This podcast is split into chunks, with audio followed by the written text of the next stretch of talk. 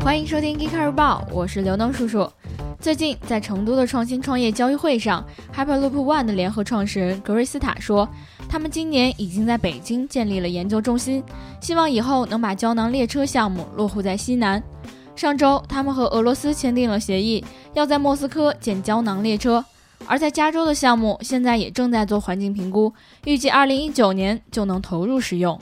呃，同学啊，你们这是要来跟我们的高铁抢生意喽？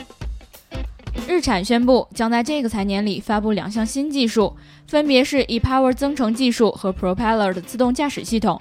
其中 ePower 将比现有的技术成本更低，效率更高，而 Propeller 现在只能做到在一条车道里自动跟车和转向，要等到2018年才能实现变道超车等动作。当几乎所有的车厂都在做新能源跟自动驾驶技术的时候，我们还是谈谈量产落地的问题吧。据外媒报道，玛莎拉蒂正准备在2014年的 Alfa Ari 概念车基础上造一台纯电动的豪华跑车，但是两年之内我们或许没办法见到这辆车。玛莎拉蒂的母公司菲亚特还准备针对欧洲市场推出一辆小型城市电动车。连发动机你们都不要了，声浪靠嘴喊吗？为了实现2025战略，大众有可能花数十亿在我国建电池工厂。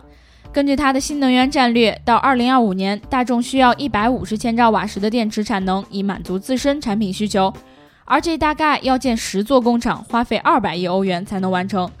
我国现在是大众最大的海外市场，而且政府也在大力支持电动车发展，所以大众来我国建厂的可能性确实很大。